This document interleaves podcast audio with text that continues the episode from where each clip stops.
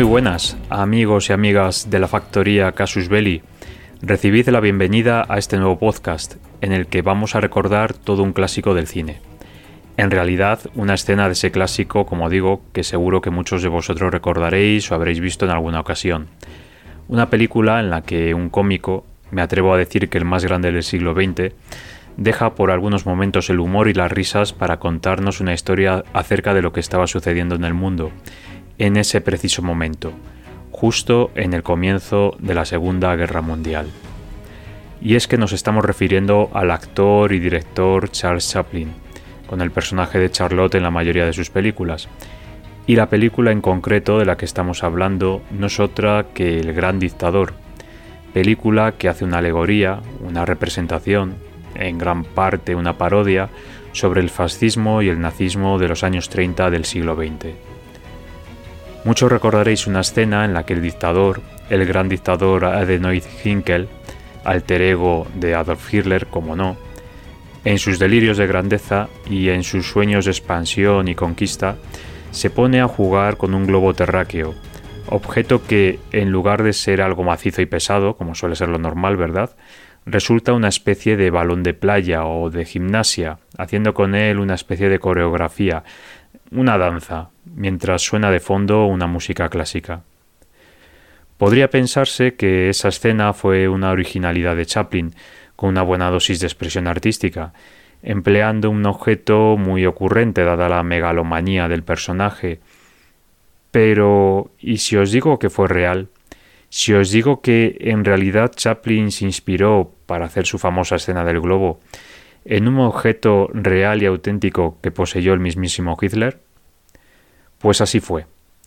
Pero para contarlo tenemos que empezar, como no, por el principio, por el objeto de esta historia, que no es Chaplin, tampoco es Hitler, sino un globo, un globo terráqueo.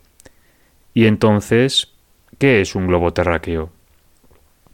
Un globo terráqueo es un modelo tridimensional a escala del planeta Tierra, representado sobre una esfera donde en ocasiones se muestra la topografía de la superficie. La esfericidad de la Tierra ya fue establecida por los astrónomos de la Grecia antigua en el siglo III a.C. Eratóstenes, en concreto, hizo un cálculo bastante aproximado del tamaño de la Tierra. Y el globo terrestre más antiguo debió de aparecer en torno a estos años, el siglo III a.C. Sin embargo, el ejemplo más antiguo conocido es el construido por Crates de Malos en torno al año 150 a.C como veis, no se trata precisamente de una idea original de la Edad Moderna. Y es que en la antigüedad no había dudas sobre la esfericidad de la Tierra, pero además, y al contrario de lo que suele creerse, este pensamiento se mantiene en la Edad Media. Hay que pensar que personalidades como San Agustín, Santo Tomás de Aquino, tenían una autoridad académica incuestionable, y todos ellos mantenían que la Tierra era esférica. Otra cosa bien diferente, como no, era la cuestión de la localización de la Tierra en el universo, que para la doctrina tolemaica y para la Iglesia estaba en el centro del universo, el llamado geocentrismo, mientras que para Copérnico y para Galileo, ya en el siglo XVI, es la Tierra la que se mueve alrededor del Sol, o sea, el heliocentrismo. Pero como digo, eso es otra historia. No se conservan globos terrestres de la antigüedad o de la Edad Media, el globo terráqueo más antiguo que se conserva fue construido en 1492 por el navegante alemán Martin Beheim. Globo que, por cierto, quedó obsoleto a los pocos años, porque si pensáis en la fecha de fabricación que os he dicho, 1492, coincide con el descubrimiento de América por Cristóbal Colón. Así que, como os podéis imaginar, este globo terráqueo no puede incluir nada referente a las nuevas tierras que serían llamadas América con el pasar de los años. En fin, pasan los siglos, la cartografía avanza y llegamos al año 1909. Y bien, ¿qué tiene de particular este año para la historia que os estamos contando? Pues resulta que precisamente en ese año, 1909, se fundó una compañía, la compañía Columbus, de la familia Estergaard, dedicada, entre otras cosas, a la cartografía. Y es que Columbus tiene a gala considerarse el fabricante de globos, aún existente, más antiguo del mundo. Y así, esta compañía, bajo el lema Un globo Columbus en cada casa, se lanzó a comercializar globos terráqueos a un precio asequible. Eso de un globo en cada casa parece que los de Columbus se lo consiguieron en sentido literal, si es que entendemos lo de casa en sentido muy muy amplio. Y pasamos al siguiente protagonista de nuestra historia, el globo terráqueo para líderes de Estado y de la industria, que es, como se llamó oficialmente, a un modelo de globo que fue construido por la empresa Columbus en la década de 1930 para Hitler y para el partido nazi, como lo oís. El primero de ellos, el globo de Hitler o el globo del Führer, como ya sabéis, es el que será popularizado más tarde a través de la parodia de Charles Chaplin en El Gran Dictador. De este globo se hicieron dos ediciones limitadas en Berlín a mediados de la década de los años 30, una propiamente para el partido nazi y otra para Adolf Hitler. La edición diseñada para miembros del partido nazi estaba hecha de una madera estándar, sin características especiales. En cambio, el que se hizo para Hitler, digamos que era la versión premium. Era de un costo mayor y casi del tamaño de un automóvil Volkswagen, de un Volkswagen escarabajo, que ya por aquel entonces circulaba por Alemania. Esto último, lo del tamaño, lo sabemos por las fotografías tomadas en mayo de 1945 por uno de los fotógrafos del ejército soviético. Pero no nos adelantemos todavía. Deciros que el globo de Hitler tenía una variación en cuanto a las fronteras y países que reflejaba, si lo comparamos con el globo del partido. Sustituía a Abisinia, la actual Etiopía, por África Oriental Italiana, y es que en esos años, concretamente en 1935, la Italia fascista de Benito Mussolini había invadido Abisinia ante la pasividad de la Sociedad de Naciones, y de esta forma se crea la provincia del África Oriental Italiana, integrada por la fusión de Eritrea, Somalilandia y la recientemente conquistada, como decimos, Abisinia. El globo de Hitler estuvo ubicado en su oficina personal durante la mayor parte de su existencia.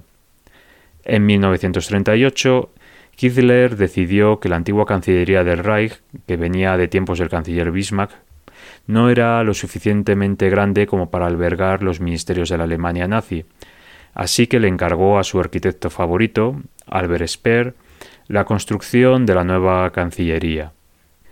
De esta manera, entre otras pertenencias, el globo fue trasladado a la nueva oficina del Führer, ubicada en el corazón de la nueva Cancillería, donde permaneció hasta que los soviéticos ocuparon el edificio en abril de 1945. El globo, como os decía, tuvo dos ediciones.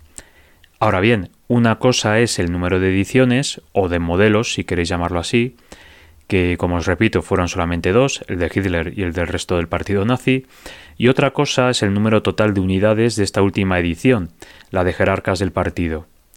Y es que el número total de unidades no se puede verificar, ya que la fábrica que produjo el globo, junto con sus archivos, fue destruida en ataques aéreos en 1943.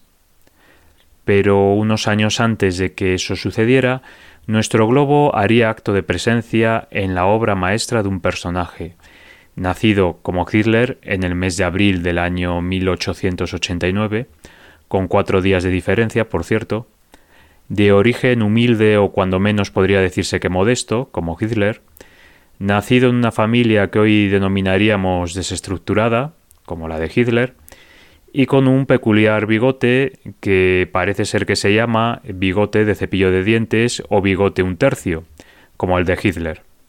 Estamos hablando, como no, de Charles Spencer Chaplin, que nació en Londres un 16 de abril de 1889 y murió en Corsier, Suiza, el día de Navidad de 1977. El Gran Dictador es una película de comedia dramática, de sátira política, del año 1940, escrita, dirigida, producida y protagonizada por Charles Chaplin. En ella, Chaplin desempeña eh, dos papeles principales.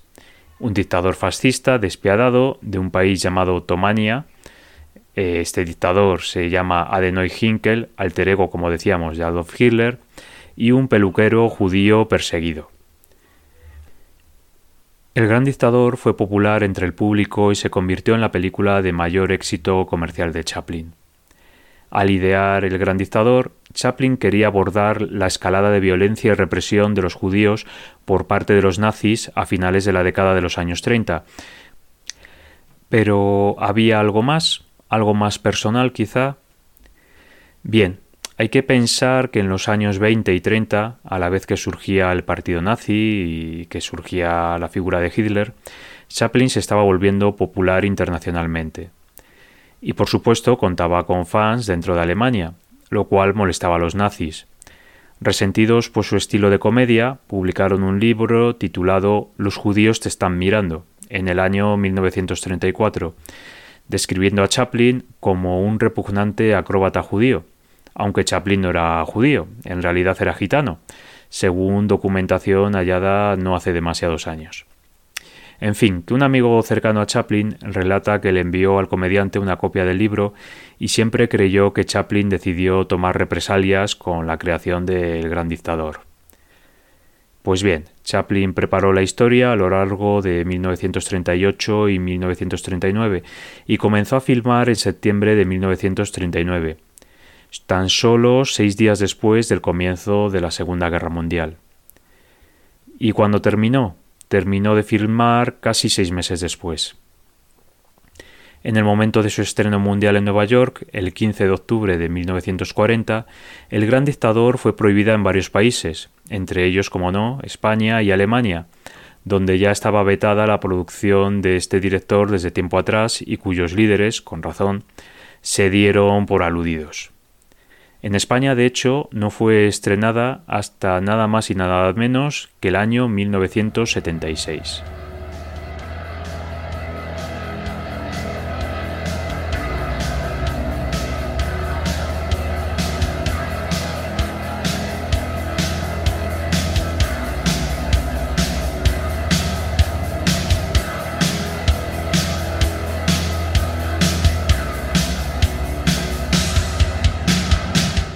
Vamos con la programación de la factoría Casus Belli para la semana del 26 de abril al 2 de mayo. El lunes en Spotify, Parabellum, Mi Cine Bélico. Hablaremos de un clásico, de la película de Patton. El martes ya en exclusiva en Evox, Joe 1, que por si no lo sabes es el nombre en clave de la primera bomba atómica soviética que se adelantó varios años a las previsiones norteamericanas. Para la Unión Soviética su nombre fue de RDS-1 el miércoles, que es el día de victoria, tenemos de nuevo a William Walker y los filibusteros, pero esta vez se van a Centroamérica donde va a acabar su historia.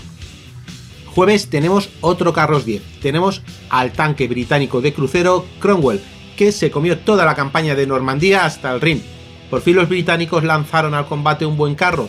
Bueno, eso lo hablaremos en este audio domingo tenemos un programa muy especial, de eso que hacemos solo de vez en cuando, pues hablamos de la historia de España del siglo XX, porque hablaremos sobre la última guerra oficial de España, que fue la del Sidi Ifni en la década de los 50. Y el viernes, que lo dejamos para el final, que es el día de los programas para mecenas, para patrocinadores, para fans, pues en Casus Belli Fans tenemos a nuestro M4 Sherman de nuevo y esta vez lo tenemos en el frente del este. Esta ayuda americana que llegó a la Unión Soviética por la ley de préstamo y arriendo y los veremos compartir gloria y penurias junto a los T-34 a partir del año 43.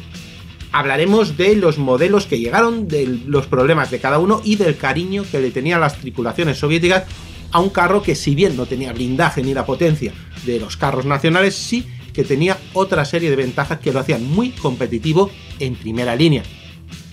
Casus Belli Fans es un programa para suscriptores del programa de fans de Evox de Casus Belli, para mecenas. Sí, ese en que nos apoyas con 3 euros y tienes un programa exclusivo cada viernes como este del Sherman en el frente del este y también todo el histórico con 500 programas exclusivos de historia bélica y todo Casus Belli sin publicidad. Además, acceso al contenido extra para fans en nuestra web y recuerda que puedes acceder a la web de Casus Belli desde podcastcasusbelli.com o casusbelli.top. ¿Cómo hacerte fan? ¿Cómo hacerte mecenas? Pues simplemente es darle al botón azul de apoyar. Y esta es la propuesta que te hacemos para la semana del 26 de abril al 2 de mayo en los programas de la factoría Casus Belli.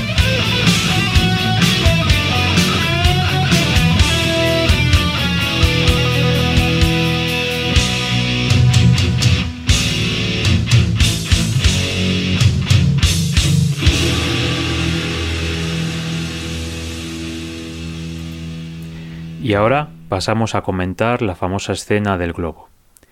En ella, eh, Hitler, o Hinkel en la película, imbuido de esa megalomanía de la que hablábamos, juega con el globo terráqueo en su despacho, manejando el mundo a su antojo y al ritmo del preludio del acto primero de la ópera Lohengrin, ópera de Wagner.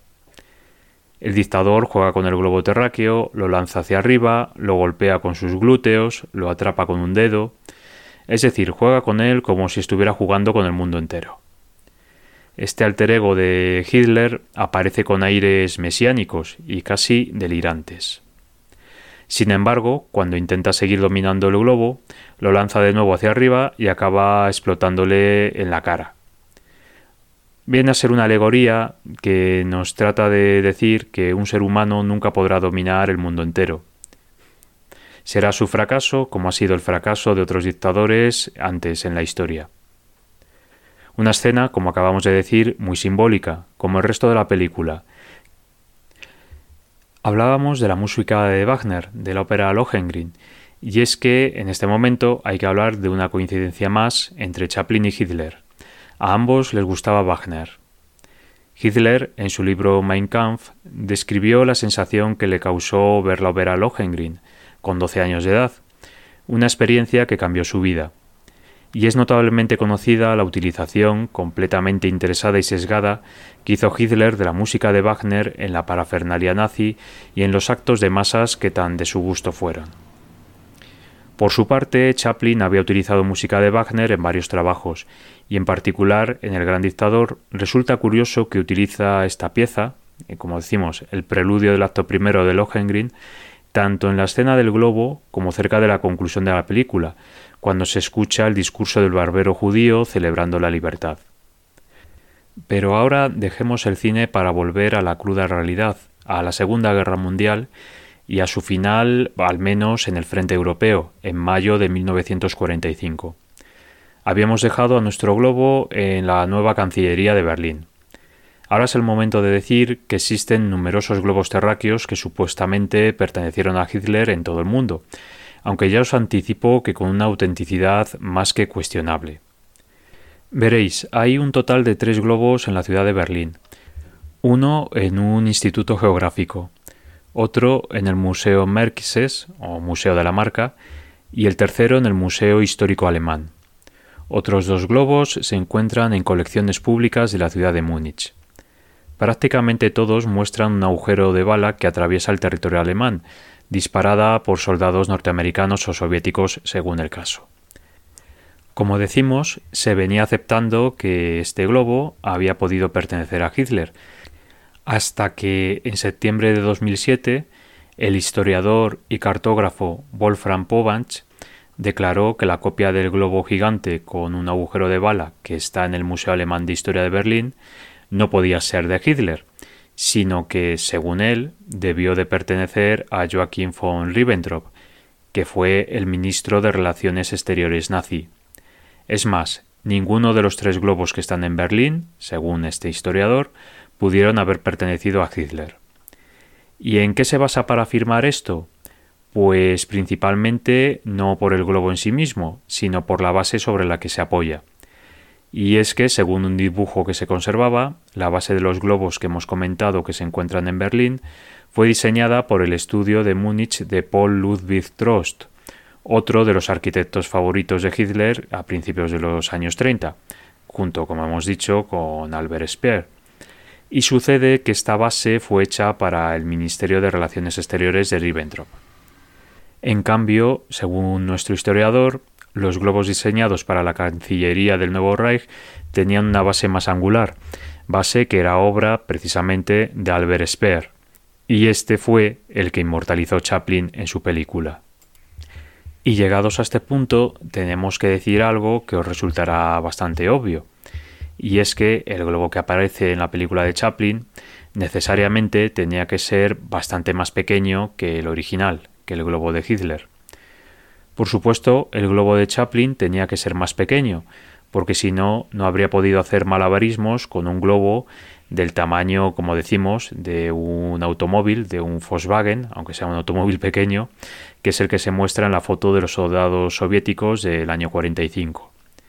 Si Chaplin medía aproximadamente un metro sesenta y nueve centímetros, su globo inflable habría tenido aproximadamente 67 centímetros de diámetro, definitivamente muy lejos del enorme globo de Hitler. Ese que decíamos que era del tamaño de un escarabajo, o sea, metro y medio de alto. Y si ninguno de los globos de Berlín que hemos mencionado pudo ser el globo de Hitler, ¿dónde está? Difícil saberlo, porque a partir de aquí solamente hay suposiciones y rumores. Povanch, este historiador del que hablábamos, cree que el globo de Hitler podría estar en Moscú, como tantas cosas. De hecho, hay una historia que relata que dice que el globo de la sala del gabinete fue llevado por un general soviético a Moscú, tal vez al mismísimo Kremlin, y que después fue destruido por daños por agua. Pero esto, como decimos, no es más que un rumor. Hasta ahora hemos hablado del globo de Chaplin, del globo de Berlín, que no es lo que parecía o lo que se creía que parecía ser, pero la historia nos reserva más sorpresas, y en este caso un pequeño gran globo, pequeño porque su tamaño nos recuerda más a los globos escolares que alguno de nosotros hemos disfrutado en nuestra infancia. Pero tendremos que dejar Berlín, en el noroeste de Alemania, para irnos al sur, hasta Baviera, en los días finales de la Segunda Guerra Mundial, frente europeo. Vamos a hablar del soldado Barsamian, ¿Y quién fue este soldado? Veréis. En mayo de 1945, el soldado estadounidense John Barsamian encontró un globo que supuestamente pertenecía a Hitler entre las ruinas de Berghof, la casa de Hitler en Obersalzberg, cerca de Berchtesgaden. Tal vez sea la primera vez que escucháis estos nombres, pero si os digo que esta residencia se encontraba muy cerca del conocido como Nido del Águila, seguro que sois capaces de haceros una idea de la zona de la que estamos hablando. La casa había sido saqueada casi por completo cuando llegó Barsamian. En aquellos días, como decimos, mayo del 45, Barsamian, John Barsamian, era suboficial en jefe del cuartel general del decimoquinto Cuerpo de Infantería del Ejército de los Estados Unidos.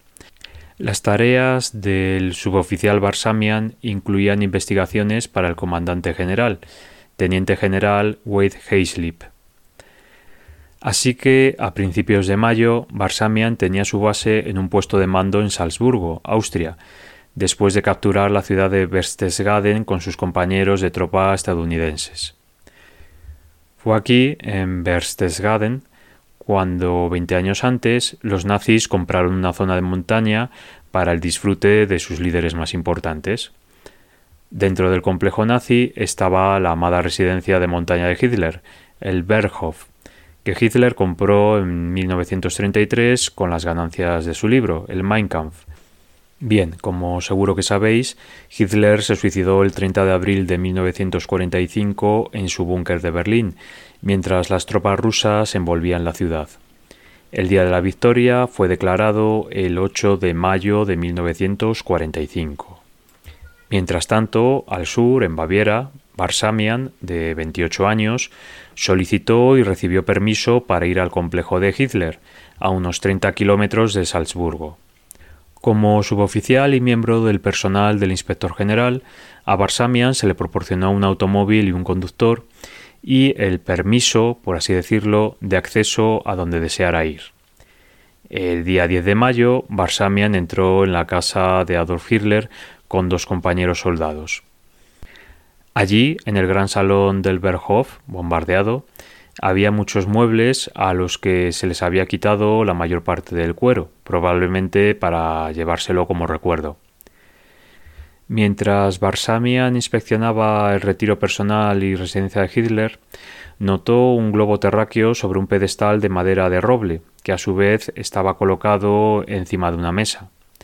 Era un globo de escritorio de unos 33 centímetros de diámetro y el pedestal tendría unos 12 centímetros de alto, para que os hagáis una idea, y siempre hablando de medidas aproximadas. El globo terráqueo presentaba líneas marcadas en los océanos, en azul, verde y rojo, escritas en alemán, con una leyenda que tal vez ilustraba posibles rutas para una guerra submarina. La fecha en la etiqueta del fabricante, nuestra querida empresa Columbus, es de 1 de octubre de 1941. Y ahora recordemos que Barsamian había llegado hasta este lugar en un automóvil, así que decide aprovecharlo, recoger el globo y llevárselo a Salzburgo para preparar la documentación adecuada para poseerlo legalmente, como un auténtico botín de guerra. Después de realizar los trámites oportunos, Barsamian envió el globo a casa de sus padres en Oakland, California. Antes de esto, eso sí, funcionarios del gobierno de Estados Unidos lo inspeccionaron y verificaron su autenticidad. Barsamian, después de la guerra, reanudó su carrera en la Comisión de Bolsa y Valores de Estados Unidos, convirtiéndose en un investigador senior de fraudes. Desde entonces, este globo ha permanecido en posesión de John Barsamian. Barsamian siempre tuvo en alta estima este trofeo de guerra, que consideraba una pieza de la historia mundial que no tenía precio, y bueno, no tuvo precio hasta el año 2007. Y es que en este año, en 2007, con 91 años, Barsamian puso a subasta este preciado objeto en la ciudad de San Francisco. Por cierto, en la casa de subastas Greg Martin, por si hay algún interesado en este tipo de pujas.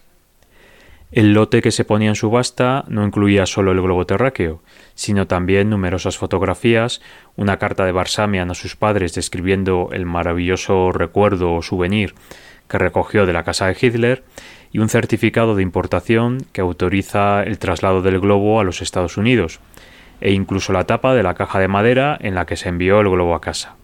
El adquirente, el comprador, resultó ser Bob Pritikin, un empresario precisamente de San Francisco, vinculado con el mundo de la publicidad y una cadena hotelera, que contaba con 78 años en 2007. Pritikin era un coleccionista de muchas cosas y se decía que su colección de arte estaba valorada al menos en 40 millones de dólares. Pritikin compró el globo por 100.000 dólares, que al cambio son más de 72.000 euros de entonces, del año 2007 cinco veces el precio estimado original de 20.000 dólares. Además, tuvo que pagar 15.000 dólares a la casa de subastas. Una vez tomó posesión de su nueva pertenencia, Pritikin afirmó Esta es una de las cosas que uno de los hombres más malvados de la historia estudió y estudió. Y la verdad es que tenía razón el hombre. Y ahora volvemos a hablar de cine, pero no de Chaplin, sino de Tom Cruise y de abogados. Y esto es así porque una réplica del globo apareció de forma destacada en la película Valkyria, el thriller del año 2008 sobre un complot que ocurrió en la realidad para asesinar a Hitler, protagonizado, como decimos, por Tom Cruise. Lo que llevó a Pritikin a quejarse de que, sin su permiso, habían hecho una réplica demasiado parecida a su globo. Y es que cuando Pritikin adquirió la pieza, registró a su vez los derechos de imagen y reproducción para, según dice, evitar una posible utilización propagandística por parte de grupos nazis.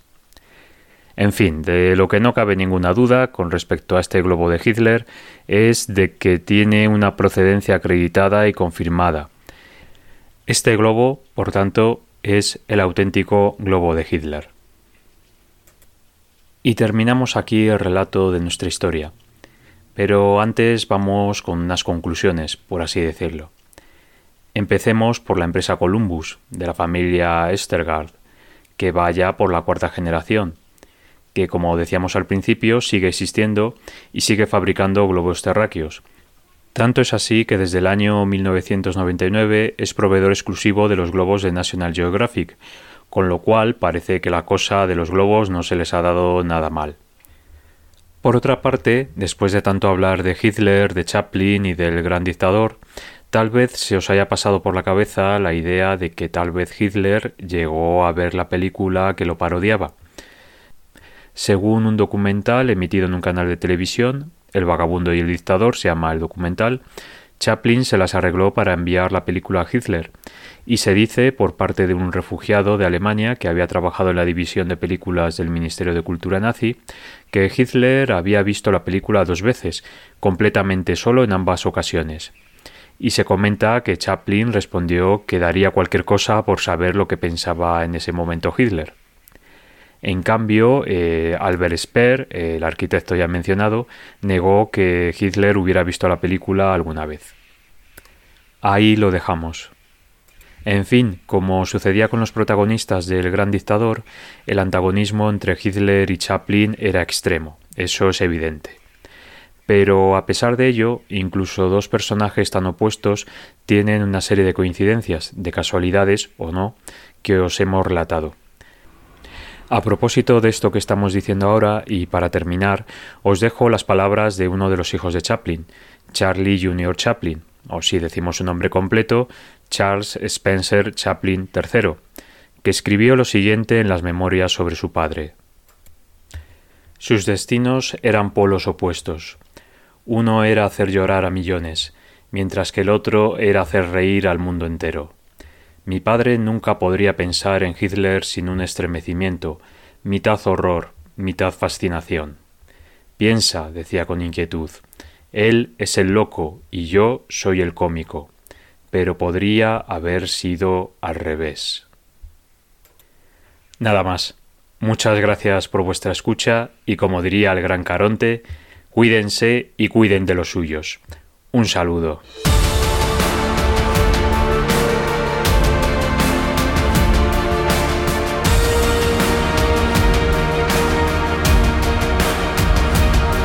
Esto ha sido todo por hoy en Parabellum, un programa de la factoría Casus Belli.